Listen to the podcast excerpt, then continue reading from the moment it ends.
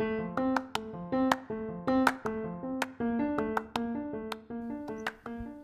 い。始まりました、オレマル。今回はですね、ネットフリックスのあの作品についてお話ししたいと思っておりますが、まずね、私よりも先にサカゼプラスさんが一番ドハマりしてましたよね、プラスさん。はい。ネットフリックスに契約し直しました。えー、私が把握してるのは3週見たということやったんですけど、結局今はどれぐらい、もう一周追加で4週見ましたね。無茶しやがって。すげえな。そうですか。もうさすがですね。4周されてるというぐらいドハマりしている、えあの作品でございますが、まずね、作品の紹介からいきましょうかね。ネットフリックスで配信がされております、サイバーパンクエッジランナーズですね。こちらの作品について今日は、プラスさんとダッチャーさんと3人でお話ししていきたいと思っております。よろしくお願いします。お願いします。よろしくお願いします。遅かったわね。10年以上待ったわよ。さて、サイパンですよ、サイパン。うん。いや まず、あれですよね、あの、プラスさんが作品が配信されること自体への補足がすごい早かったです。そうですね。まあ、だいぶ前から気にはしてたんですけれども、ちょうどプレイ動画を結構見てたんで、うんうんああ、なるほど。そこから、こう、アニメに繋がったので、随分食いつきよく言ってしまいました。そうなんですよね。あの、先に断りしておきますと、まず今から、あの、お話しする内容はネタバレ全開で お話しするのとですね、このネットフリックスのアニメ作品のことを中心にお話ししようと思っておりますので、何よりね、あの、私もゲームの方は未プレイということで、その状態でもね、非常に楽しめた作品なので、アニメの方の視点でちょっとお話ししていきたいなと思ってるんですけども、プラスさんはゲームの方は、まあ、実況動画とかこちらの方でご覧になってるそうですね。なんで、まあ、細かいゲームシステムとかは、よくわかってないところが多々あると思います。うんうんうんそうですね。基本的に3人とも未プレイのままということですかね。ダッチャーさんもやってなかったですよね。そうです。やってないです。僕、FPS がダメな人間なので。あ、そっかそっか。ということでもう、ここからは、あの、完全にエッジランナーズ視点ということでよろしいですかね。はい。はーい。プラスさん一番最初に本当に、なんですかね、最初から6速ぐらいのスピードでハマってらっしゃいましたけど。やっぱりあの世界観ですか。そうですね。いや、正直、こうまあ、トリガーだっていうところも結構やっぱり期待が大きくて、はいはいはいはうん結構やっぱキルラキルとかも好きだったのもあるんですけど、トリガーだと心配みたいな声もあったんですけど、私はむしろ楽しみに待ってましたね。で、蓋を開けたらもう期待以上のものだったので、い。うん。ね大変喜んでおりました。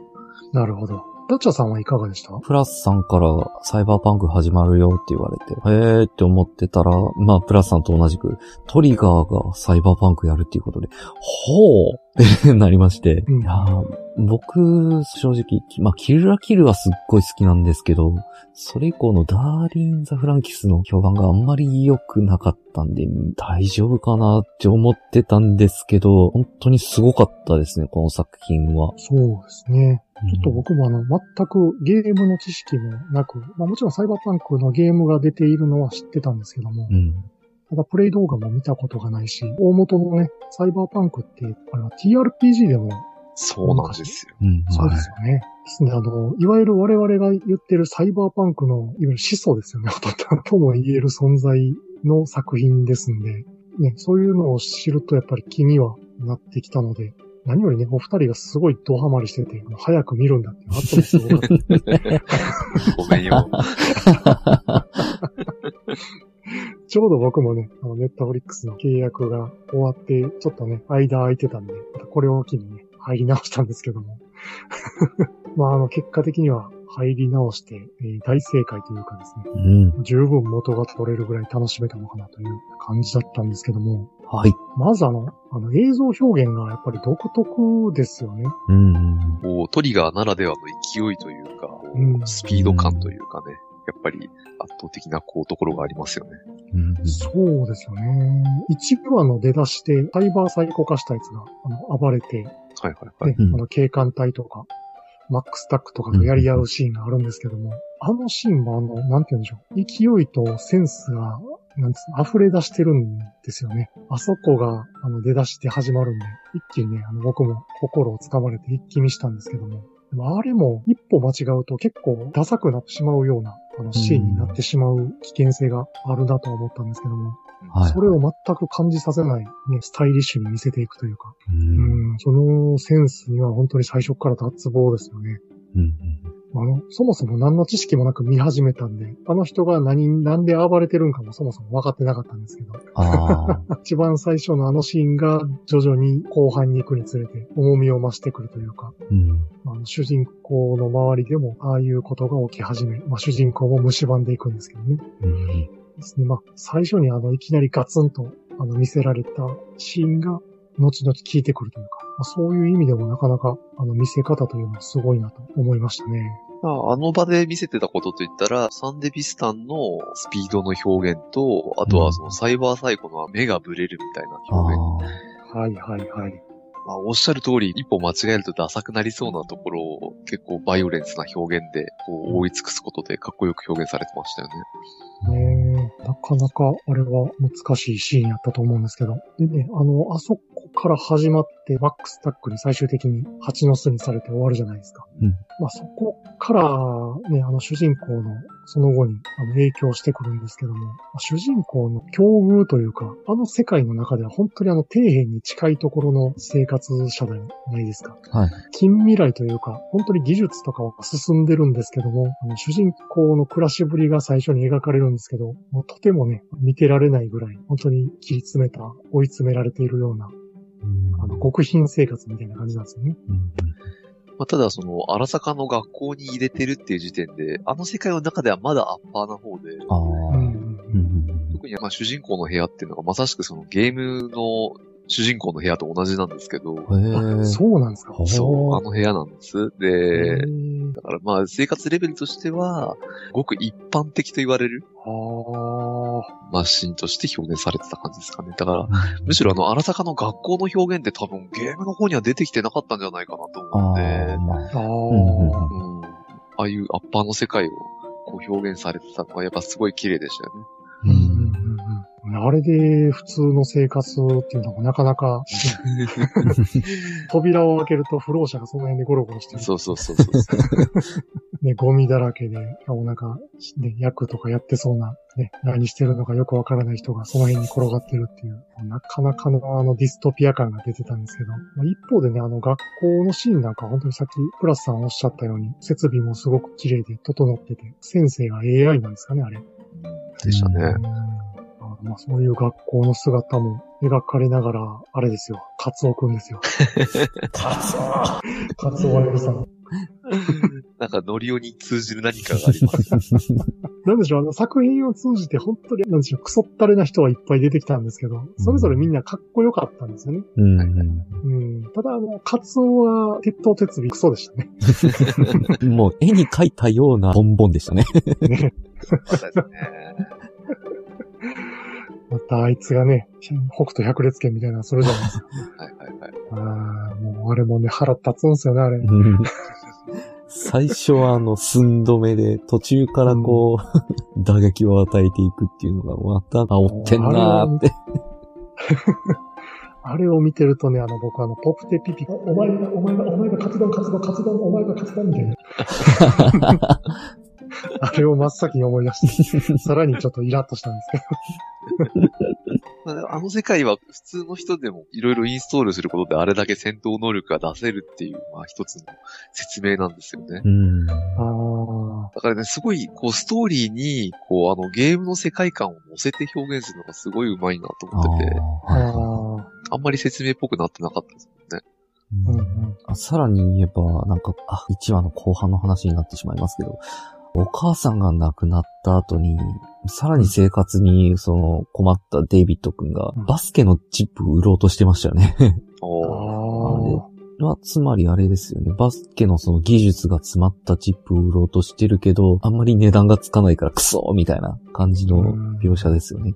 お母さんが、まあ、ギャングの構想に巻き込まれた事故で亡くなるんですけども、うん。もう世界本当にあのディストピアになって思うのが、救急とかね、あの辺も金次第っていうのがありありと出てて、まあ、結局ね、お金がない主人公のお母さん後回しにされ、で、医療も最低限しか受けられてないような描写があったりね。で、まあ、その結果、まあ、お母さんが亡くなってしまうんですけども、あそこはちょっと辛いですよね。辛いっすね。で、またその亡くなった後のアナウンスが、うんこう、機械音声みたいので入るんですけど、うんうんうんうん。あれがまあまさしくゲームで出てくるデラマンっていうタクシー会社なんですけど、ああ、はいはいはい。もうあのデラマンが出てきた時点でもう第1話からもう大歓喜なわけですよ。うんゲームの声優がそのまんま使われてるんで、なるほど、なるほど。うんそうそうそうそう。やっぱりゲームしてる方はもう、おーってなるんですね、ああいうところで。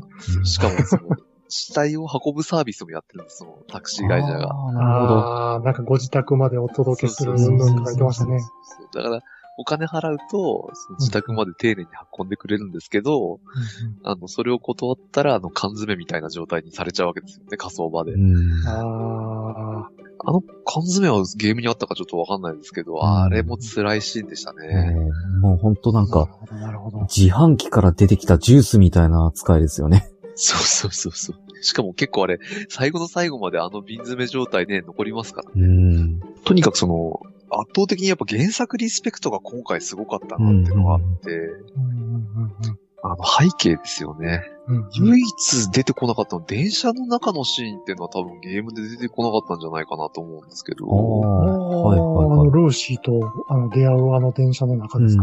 あのスリのするシーンは、ごめんなさい、私の見た実況にはなかった気がする。それ以外はほぼ全てゲームのまんまの景色なんで、へえ。うんなるほど、なるほど。多分そのトリガーとしても指示がしやすかったんじゃないかなと思うんですよね、背景指示というか。はいああ、確かにもうある街のシーンを切り取るわけですからね。うん。ああ、うん。下手したらあれかもしれないです。ゲームをその実際にプレイしてこの画角にな、みたいな、そんな感じでスクリーンショットを撮ってからそのまんま 背景に使ってたりとかっ本ていう。当にね、まあ、ふらつくだけでやっぱすごい絵になるゲームなんで、まあ、やっぱりそれを見るっていう、まあ、楽しみがやっぱりありましたね。うんうんうんうん。なるほどね。ちょっと出てきたついでに喋っちゃうんですけど、うんルーシーと主人公、デイビッドが一緒に住んでる部屋あるじゃないですか。はいはい。はいはい。あれってゲーム中だと、こんな高い部屋誰が住むんだろうな、みたいな話題で出てくる部屋なんですよ。へえ。そんな高級な部屋なんですか？そう。だからそのシーンであの部屋に住んでるってことは相当成り上がったな、お前らっていううんのを、うんああ。なんか、わなわな見てましたね。う んああ、そんないいところやったんですね。そう。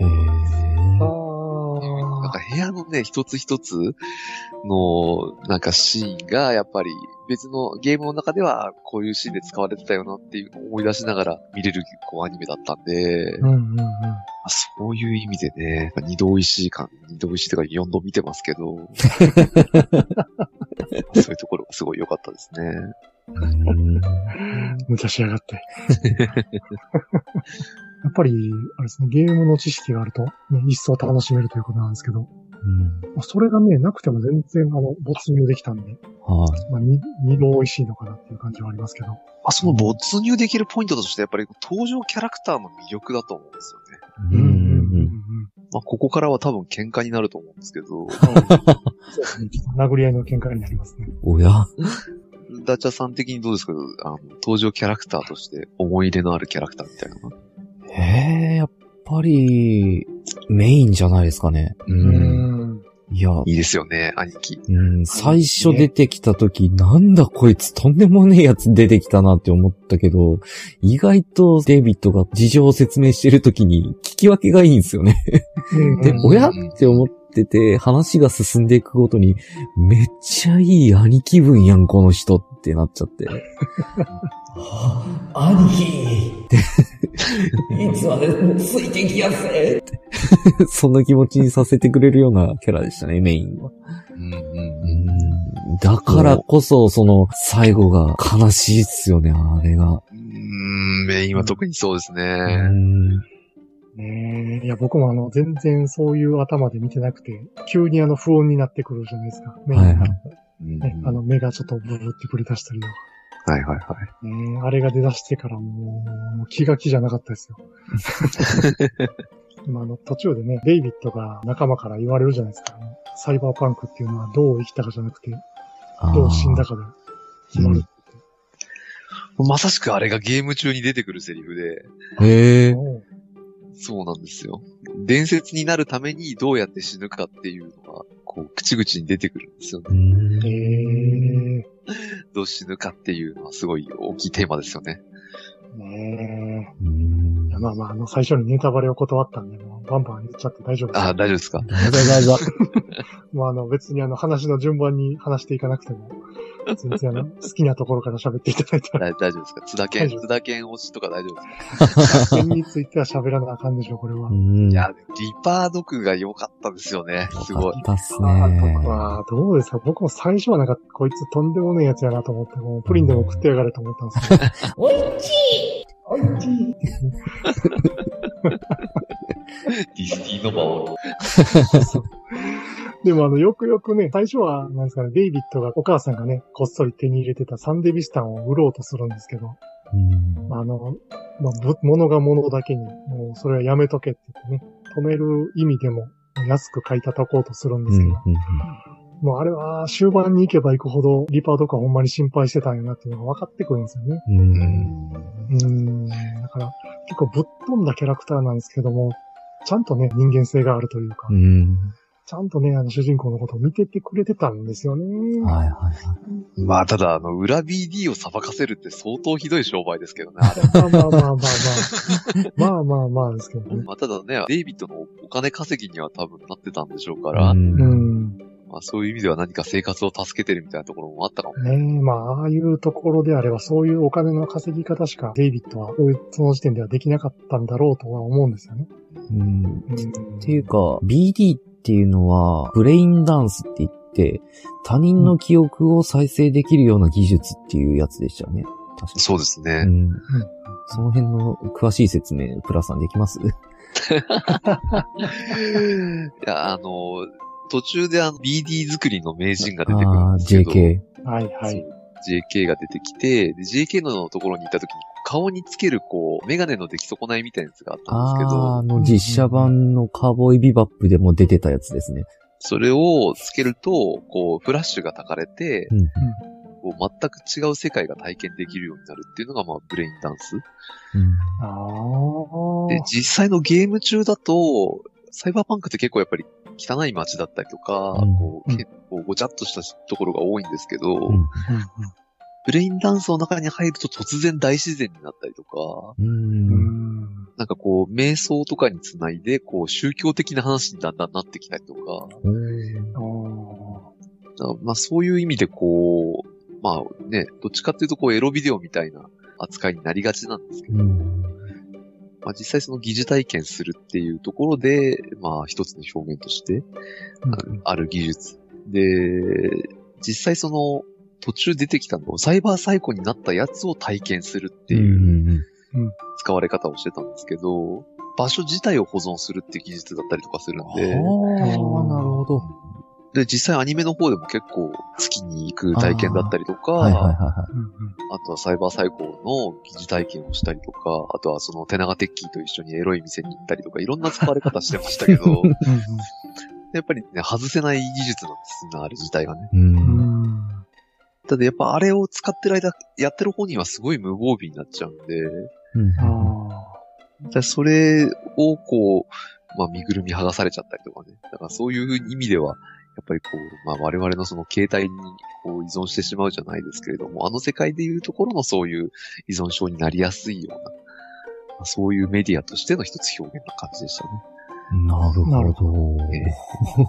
まあまあ実際あの、一番最初のね、1話の冒頭で出てきた、あの、サイバーサイコの記憶も、うんビーターの売られてるっていう話がちらっと出てきて、なんかぶっ飛んでたな、みたいな話をしてましたよね。うんうんうんうん。だからまあ、ああいうふうに犯罪現場とか、ああいうところでまあ違法にそういうものを入手して、まあ、巷に流すと。うん。いう裏稼業というかね、そういうのが流行ってたよなっていうのが来るんですけども、しかもそのカツオのお父さんがそれのファン。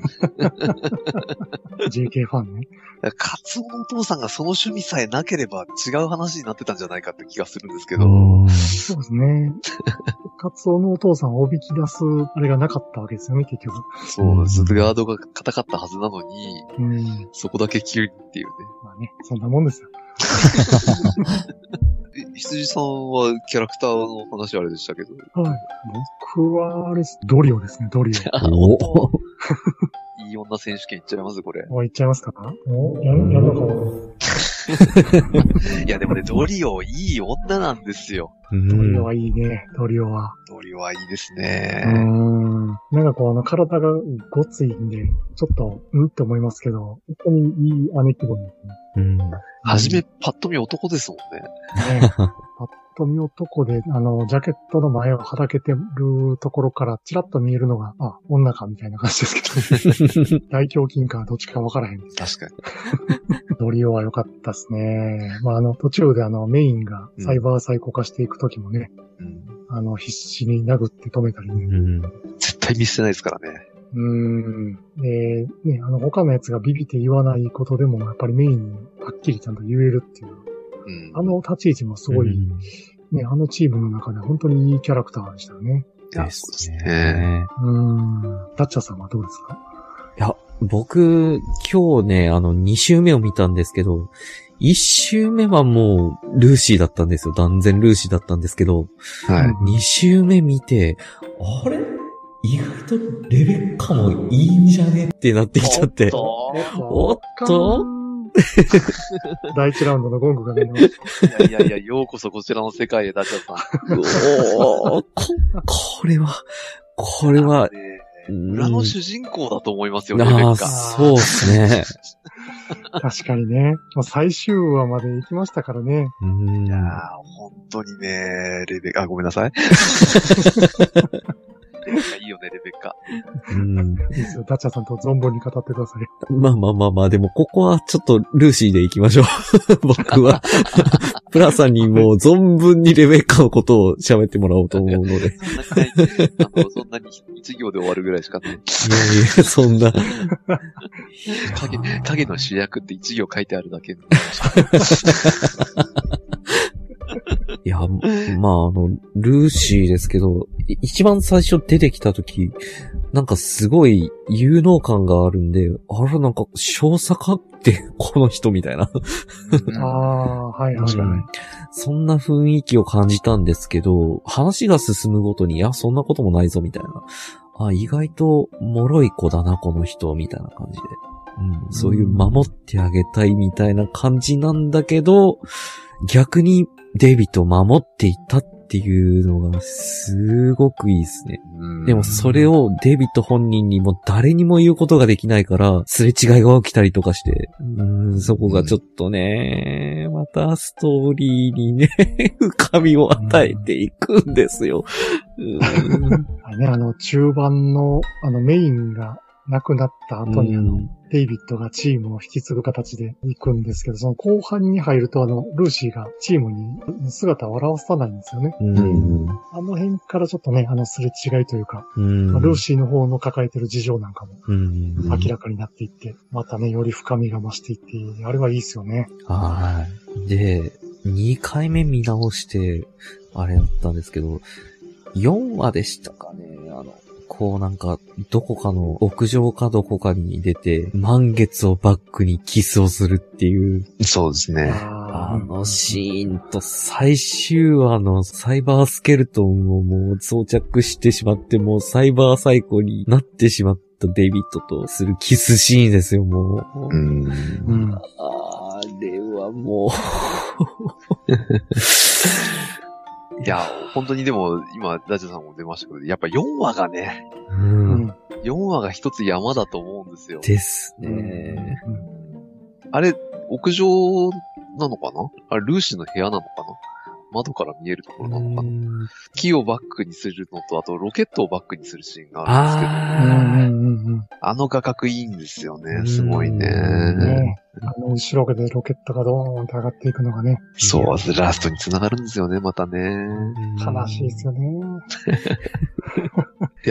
まあ、いい女選手権なんで、はい。もう私はもうレベッカなんですけど、ああの、みんな死ぬんですよ。うん。で、原作のゲームもみんな死ぬんですよ。しかもね、あの、女性はみんな男性を守って死ぬんですよ。うわあ。だから、ドリオもそうだし、レベッカもそうだし、うん。だから、ドリオとレベッカは多分そのサイバーパンク2077の、もうまさしくそのゲームのキャラクターとして死んでってるんですよ。うん。なるほど。だけど、ルーシー生き残るんですよ。うん。ルーシー生き残るのと、あとキウイの死に方ああ。あれは原作にない流れなんで、はいはいはいやすごいね、演出として。てか、ルーシー生き残るんだと思って。うん。ああ。まあまあ、生き残ったからこそあのね、最後の月に行くね、あのシーンがうん生き。てくるんですけど。うん。だからこう、デイビッドの死を描くためにはやっぱルーシーは生き残らなきゃいけなかったんですよね、そうでね。ねだから伝説になったデイビッドを覚えてる人がいないといけないわけですよ。うんうんうんうんうん。悲しいですけどね。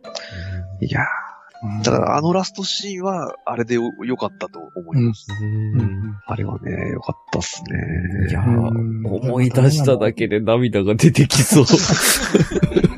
あの、月面でね、前に BD で体験した時のうんデイビッドがチラッと映って少しね、笑顔になるんですけど、やっぱりそれが幻やったっていうのが分かって。うん。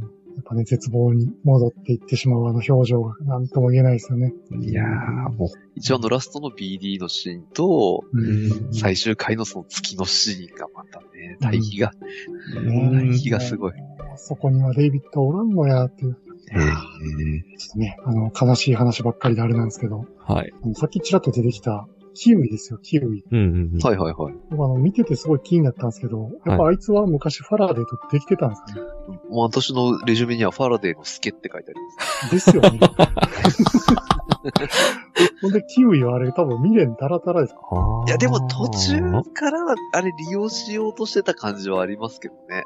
うんああ。でもなんかこう、なんですかね、しょうがねえなみたいな感じで、最初やっぱ結局会うじゃないですか。はいやっはいはいはい。ぱりね、あの、追い込まれて、もう言うたら、会いに行っても裏切られたら完全に終わりのうんパターンじゃないですか。うん。あの、逃げの一手を全く持ってない状態で会いに行ってる時点で僕はもう、まだ未練タラタラやったんちゃうかなと。いやでもね、あそこ会いに行かざるを得ないぐらいね、荒坂が強力すぎるんですよ。ああ、そっか、もう逃げられないんか。そう、荒坂の追跡がついてる状態であの街を離れても、うん。生きていけないんで、あそういうのもあるんか。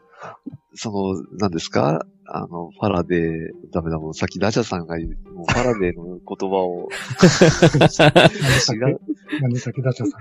爽やかファラデ もうファラデーいい匂いしちゃってるもんな、頭の中で。うん。すっごい爽やかな笑顔してるもん、僕の頭の中で。目がいっぱいあるのに。だから、あの、ファラデーと、まあ、もちろん未練もあるとは思うんですけど、うん。どっかね、利用してやろうっていうところはあったんじゃないかなっていう。ああ、そうなるほど。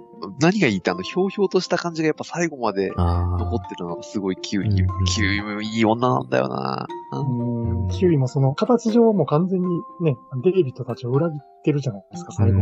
いや、てかもう途中裏切ったって分かった時時点で叫んじゃいましたからね。ねえ、あれ不穏な終わり方、8話の終わりぐらいでしたっけうん、そうですよ。もう不穏なところで。かよっていう。そうそうそう。もうなんか、裏切られた方が悪いみたいなことをルーシーに教えといて、結局ね、キウイが裏切ってたっていうのがわかるんで、ぐぬぬぬぬってなりましたけど、なりましたね。でもやっぱ最後ね、撃たれて、もうすぐ死ぬっていう前に、デイビッドたちに最後ね、助言を与えて、うん結局死んでいくじゃないですか。うんはいはいはい。ね、今日は選択を間違えてばっかだよって言って。そうそうそうそうそうそうそう、キウイ。あれがね、やっぱね、いい女、お女性キャラがすごいみんな魅力的なんですよね。いい、いいっすね。男に比べて。男に比べて。いや、でも、男も、うん。あの、運転手、もう名前のメモもないですけど、ファルコ、ファルコ。パパルコ。ファルコ。ファルコ い、まあ、ファルコぐらいですか、いい男。まあ、ファルコはなんかこう、良くも悪くも個性があんまなかった感じうですね。ん。うんあの、あのチームの中にあってかなりこう、平凡な、あの、角が立たないというか、生き残ったんですけど、そんなに目立たないっていう、うん、まあ、あとピラルですか？真っ先に死んだね。手長的いこと。あいつの死に方も大概やったですけどね。いやー、でも、まさかやっぱ4話なんですよね。うんうんうん。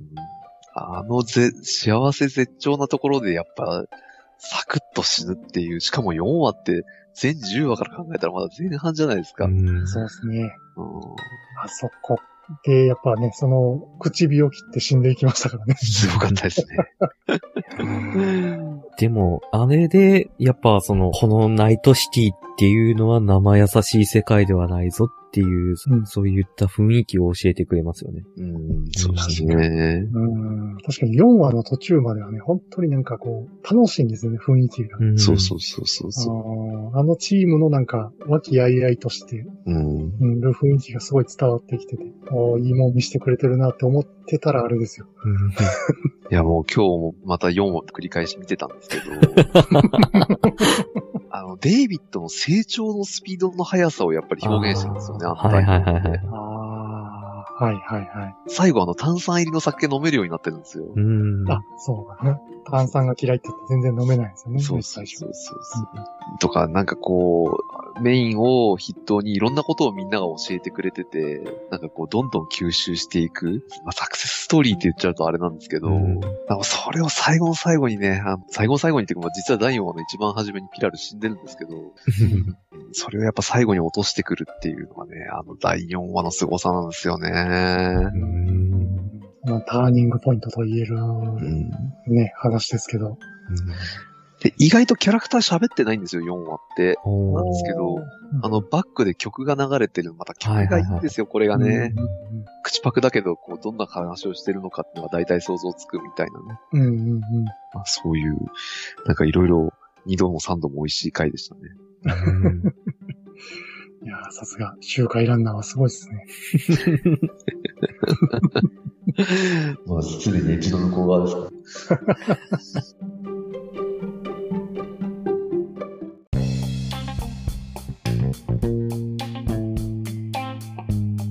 後半で僕気になったのが、あの、全く、あの、サイバーパンクのあの、世界観を知らずに見出したので、はいなん。ですか、前提になってるところを後半でやっと知ったっていうところが結構あるんですけども、はい。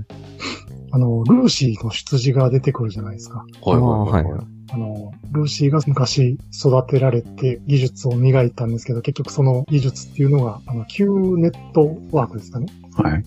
の領域をまあ発掘するというか、そこはいあの眠ってる技術なんかをサルベージするようなことを目的に、まあ使い捨ての駒って言ったらあれですけど、ほぼそんな感じで、はい。ディープダイブをさせられたっていう話が出てくるんですけども、はい。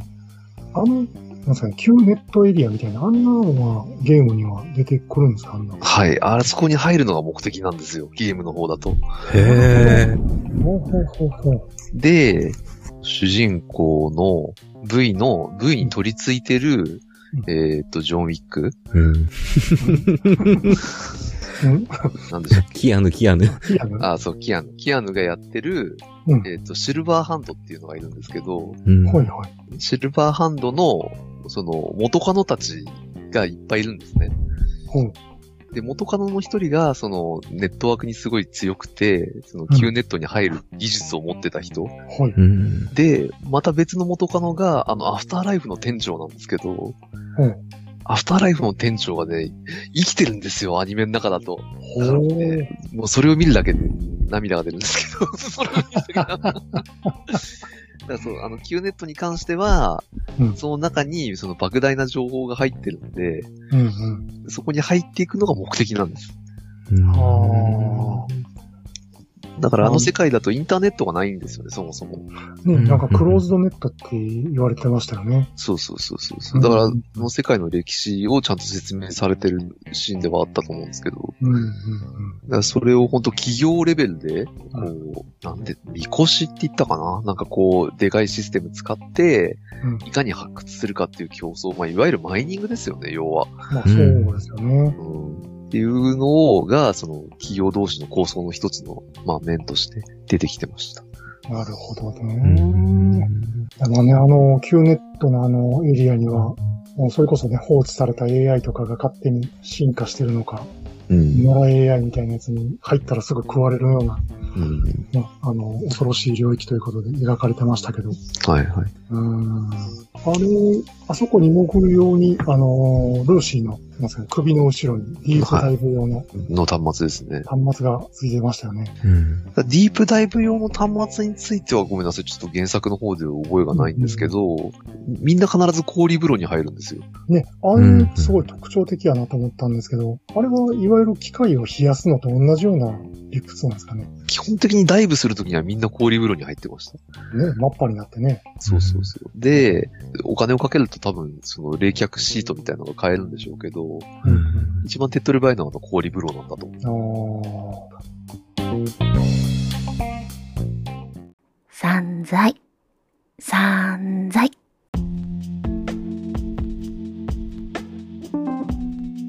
あそういう意味では、キウイも氷風呂入ってはいはい。接続してるシーンがあったんで、キウイもディープダイブできるんですそうですね。うーん。深く潜ってみたけど全然見つからなかったみたいな話をしたのは多分ディープダイブのことだと思うんで。そうですよね。うん。ああ、なんか、それをなんか見たときに、あれ、キウイもなんか、出自がもしかしてそっちやったんかなって一瞬思ったんですけど。ああ。うん、ね、だからどこでルーシーと拾ったのか、そう考えるとやっぱスピンオフがまだまだいけるんですよね。はいそうではすね。う。うんんうん。あれ、キャラごとになんかスピンオフ作れそうなぐらい、キャラが濃いですからね。キャラ濃いっすよね。うん。確かにキウイなんかはすごい面白そうですよね。うん。昔のもしかしたら、あの、若か、若かりし日の爽やかファラデーが出てく最悪は出てくるい。拾ってくるね。しかも多分あの、企業案件で多分痛い目を見てると思うんですよね。爽やかパラデーは。なるほど。すごいこだわってますよね、あの、コートに行くことに。そうそうそうそう。うなるほどん。なんかもう、執念を感じましたね、あいつの。いやーだから、まあそういう意味では、こう、スピンオフというか、それこそね、まあ今ま、まさしくホットな話題として、うんサイバーパンクの続編が発表されましたんで、うん。ねまあ、どうなることやらですけど。え。ねえ。いやー、やりたいんすけどね。うん やりたいんすけど、プレステが売ってないんじゃ。スチームでもいいんだよ。スペック、スペック。スペックがね。あれでも実際なんかこう、サイ、エッジランナーズコラボみたいのでなんか、マップ増えたりとかしてるんですよね、確か。みたいですうね。んやっぱりあの、エッジランナーズが公開されてから、あの2077の方のプレイ人数もまた増えたということで、うんうんうんね、非常にいい相乗効果を生み出してますよね。はだからここで2077の TRPG のルールブックが果たして日本語版が出てくれるかどうか。日本語版になってるのは初期の2022かなんかでしたっけ ?202、なんでサイバーパンクレッ2020か。レッドっていうのが、レッドと2020ど、どういう関係なんだろねなんか、そもそも、最初に作られたあの2020が、まあ、2020年を舞台にしてたらしいんですけど、う。うんうん。まあまあ、我々はその後の世代を見てしまってるんで、なんで。まあねやっぱりね、まあ、その分ね、そういう映像作品を見られてるんで、幸せな世界ですけど。いや、いいですね。ねえ。まあまあ、話を続けますけど、い。はい。はい。終盤ですよ。終盤、デイビッド君が、つけるかつけないかを選択を迫られた、あの、サイバースケルトンですか？はいはい。うーん。何ですか、あの超兵器は。あれは多分アニメオリジナルですね。うん。ですよね。あれはなんか、後半ね、アダムスマッシャーにも言われてましたけど、重すぎて自分の力では動けない。反重力を利用しないとまともに動けない、うん。ね、とかいうふうに言われてましたけど、うんうん。あのね、あの重力を操るんですよね、やつ。もうベコベコ穴開けてましたからね、ねあの作品の中であの、えっ、と、AV っていうあの、空飛ぶ、なんですかね、ドローンっていうか乗る、乗れるドローンみたいな、はいうん出てくるじゃないですか。はいあれがあの、着陸する時のシーンが僕すごいなってすごい最初思ったんですよ。うんほう。あの、着陸するときにあの、なんですかね、あの、機体から地面に向けて、あの、ここに、ここ危ないよみたいな感じで表示するんですよね。はいはい。ガイドの、ガイドの光が出るんですよね。うんそうそうそうそう、ここに着陸進んで、どけよみたいな、あれが出るんでね、あれがすごいなと思ったんですけど、あの、サイバースケルトンが重力でね、あの、押しつぶしたりするシーンにもあれが出てくるんですよね。うんそう考えると、もしかしたら原作にあったのかな いや、あれ、マックスタックと、うんあね、トラウマ、トラウマチームあがそう、出すんですよ、あの光。うん。なるほど、なるほど。あ、そうか、トラウマチームがあの、お母さんを助け、なんか最初助けなかった時に、はいはい。ね、あの、降りてくる時にあれが出るんですよね。ほんと、ろくでもないですからね、トラウマチームね。ねほんと金時代なんで。だからそう考えると多分あの JK うん。は生きてるはずなんですよ。あああ、確かに、うんトラウマチームに運んでいかれましたね。ただ、あそこでルーシーがジャミングしてたのに、うんトラウマチームに信号が飛んでるってどういうことなんだろうと思って。あまあ、電波帯が違ったのかしら。あ、あれはなんかの表紙でジャミングが外れた？一応外れてなさそうでしたよ。ええー、でもあれ、ジャミングしながら途中、ルーシーがディープダイブするじゃないですか。ジャミングしながらディープダイブ。ジャミングしてるっていう話だったんですけど、ディープダイブし、あ、それはあの、田中の、田中の、そうそうそうそう。だから J、JK の方あ J ね。やっぱ J、JK がなんか一枚上手やったんですかね。JK は世界のどっかで生きてますね。う。うんん。また JK にこそプリンを食べてほしいですよね。おいしいおいしい。だいぶキャラ立ってましたよね。立ってましたね。即、即死ぬけどっていう。もう変態ですね。いや、最後のあの、死ぬ時のあの、えへって感じの 笑い方がも普通のキャラではなかったやう。つ。確かに。に。そんなね、超兵器のサイバースケルトンで、あれはミリテクっていうのはまたですかね、別の、まあ、はいライバル企業とか、企業ですね。ミリテクがね、山ほどなんか兵器を持ってやってきてましたけど、うんうん。あれも全滅させてましたよね。あの、バンシーって出てきたやつ1台で多分本当軍隊並みの威力なんですね。うんえそれをあの数持ってこられてるのに、勝てちゃってるサイバースケルトンすごすぎないって話で。ねしえ。もかもっ、と言うと、そのサイバースケルトンを最終的に倒したアダムスマッシャーとないやねんって。確かに。確かに。まあまあまあ、もう見た目が軽素生物だからしょうがないですよ、あの人。確かに。笑うときは両方法って言ってます。そうそうそう。ブロンと新型ケースを合わせたような感じの見た目してるなって思っちゃったんですよね。出てきた時。もうブロンにしか見えなかったですからね。まあでもね、実況の方では、うんマダムスマッシャーバグで、うん。あの、フリーズしてて、めちゃくちゃ弱かったんだ それは、それはいわゆるあのゲームのバグの一つですか。強かったんだと思って。もう強いなんてレベルじゃないですよね。いや、ほんとゲームの方はバグだらけで、ああ何かっちゃ止まるし、敵が動かなくなる、ストーリー進まなくなるしみたいな悲鳴がね、すごかったですからね。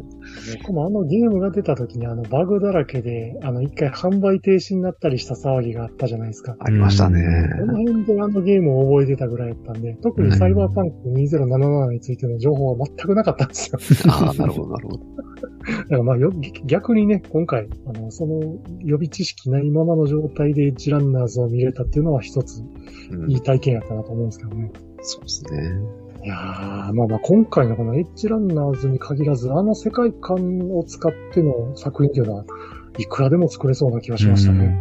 いや、本当にね、ネタに困らないと思いますね。うん。逆にあの、荒坂側の視点で話っていうのを作ったら面白いんじゃないかなってちょっと思いましたけどね。ああ、うんもう、うんあの、ゲームやってください、ぜひ。ああ、そっか。ゲームだったらあれでしたっけ？羊が選べるんでしたそう、っけ選べるんですよ。はあはあはうんだから、荒坂視点っていうのができて、うんあ。あ、そうなんですね。荒坂経験した上でのサイバーパンクになる話が選べ選べるんで。うんなるほど。あの世界を使って、あの、完全な、なんですかね、GTA みたいなフリーのオープンワールドはいはい。ネットゲーム的なものがあると面白そうやなってちょっと思ったんですけど。ただ、原作のゲームもほとんどふ、あれですよ、オープンワールドですよ。あ、あの、オープンワールドはオープンワールドなんですけど、あのなんていうんですか。キャラクターが他の人がいるってことですよね。そうそうそうそう。あーまあ、あの、カオスになるのは目に見えてますけどね。まあまあまあ、そうです。まあ、ただ、なんていうか、ギャングがいっぱい出てくるんですけど、うんうん。まあ、アニメでも出てきましたけど、タイガークローズとか、うんうん。あと、なんかか、体改造しまくってるメイルストロームとか、うんはいはい。あと途中でね、筋肉ばっかりのギャングが出てきてたんですよ。うんちょっとギャングの名前忘れちゃったんですけど、ゲームの方も相当カオスなんで、当時のその辺歩いてる人たちが。あーまあ、逆に雰囲気を出せるかもしれないですね。そうそうそう。ああの全部、全部のギャング出したなって感じでしたね。ああ。そういうところでね、なんかこう、なんでしょう、お仕事を選んで、こう、やってみるのもすごい楽しそうやなと思いましああ、確かになるほどね。た。トラウマチームでね、ひたすらこう、金持ち助ける。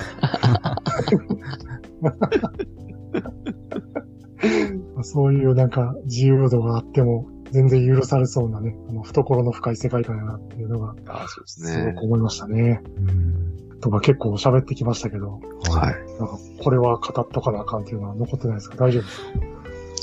じゃあ一個だけいいですか？はい。はいはい。えっ、と、デラマンもすごい大好きなんです。もうね、うん本当にゲームやったらみんなデラマン大好きになるんですよ。本当デラマンの声聞くだけでみんな喜んじゃうんですけど。ただね、もう一人、若子。ああ、はいはいはい。若子がね、アニメで出てきたのがマジで大喜びで。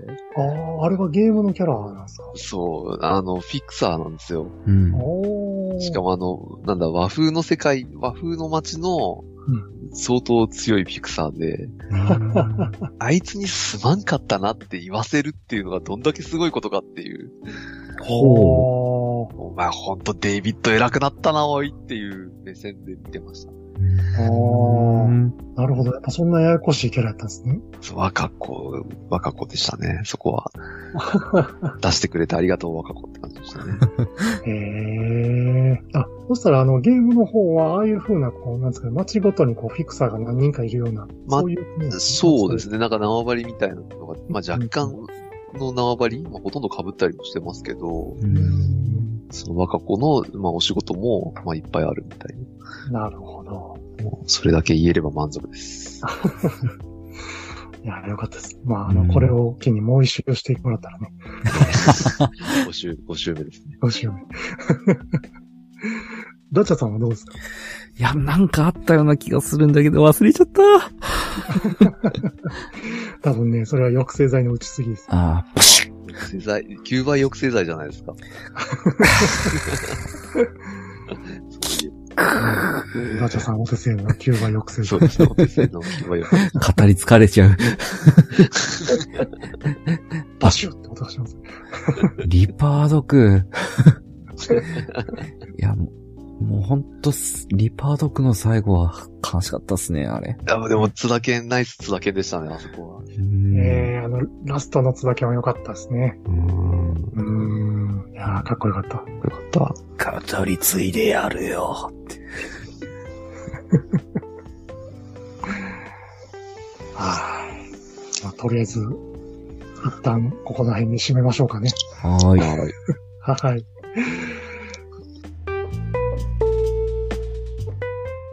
父さん、僕バンドしたい。ギター買って。バンドしたい？何言ってんねんあかんあかん。たけしどんな音楽知っとんのよ？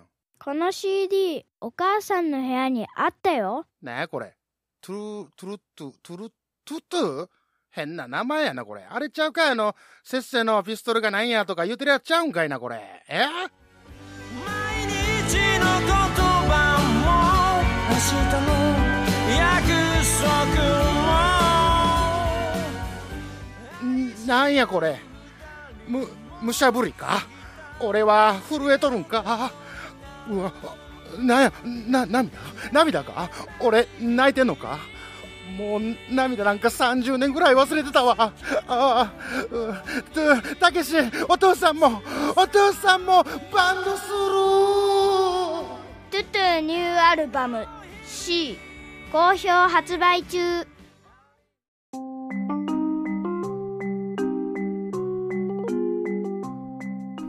はい。ということで、本日ね、朝4時に起きて、うん、出雲に向かったっていうあれなんですけど、まあ、朝4時にアラームをセットして、4時10分にもアラームをセットして、で、どっちのアラームも消した瞬間寝てしまって、で、結局朝5時に起きて、出雲に向かうっていうことになったんですけど、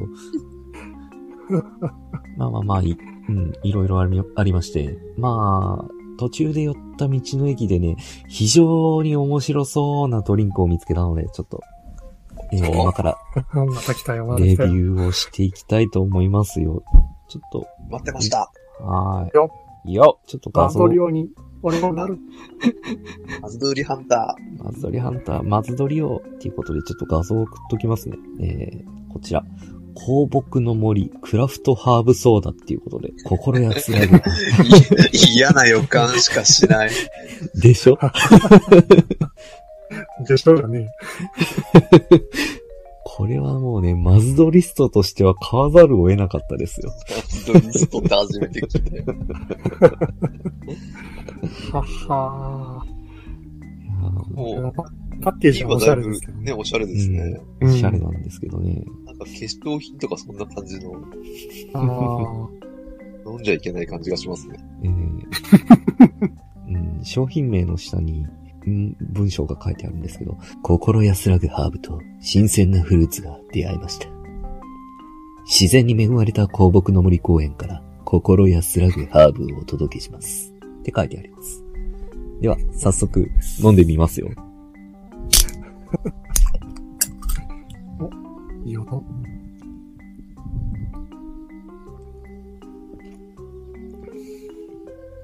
ああ。やべえな、これ。どっちだ？どっちのやべえだ？どっちだ？いやー ちょっと待って、もう一、もう一口。あもう一口は飲めるって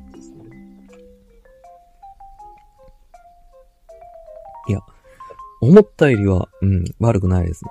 思ローっズマリたよりー。を飲み物にしようっていうなかなかないですよね。うんローズマリーかけるレモン、果汁1%って書いてますけど、どうん、ですね。ですかあの、なんか、若干なんかこう、生姜っぽいと言いますか。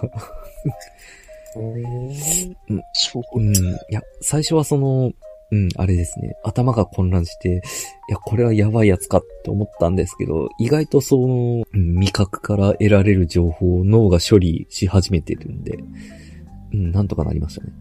いや、うん、ただ、うん、美味しいかって言われると、うん、うん、うん、うん、はい、みたいな。そういったお味ですね、こちらのクラフトハーブソーダは。うん。うん。さすが。さすが、マズドリハンター見つけてくるなぁ。いやーこれは久しぶりに何とも言えないのに出会いましたね。パッケージはおしゃれなんですけどうね。ん。いや、これは、ああ、でもあれだ、多分ですけど、なんかビールと混ぜてシャンディガフ風にして飲んだら意外といけるんじゃないかなって思います。なぜマザイにしようとする？いやーね、うん、先日、あの、栄養ドリンクとエナジードリンクを 軒並み混ぜたばっかりなんでね、そういう感じに脳が働いちゃってますね。はい。ということで、松鳥のコーナーでした。無茶しやがって。バカ野郎、無茶しやがって。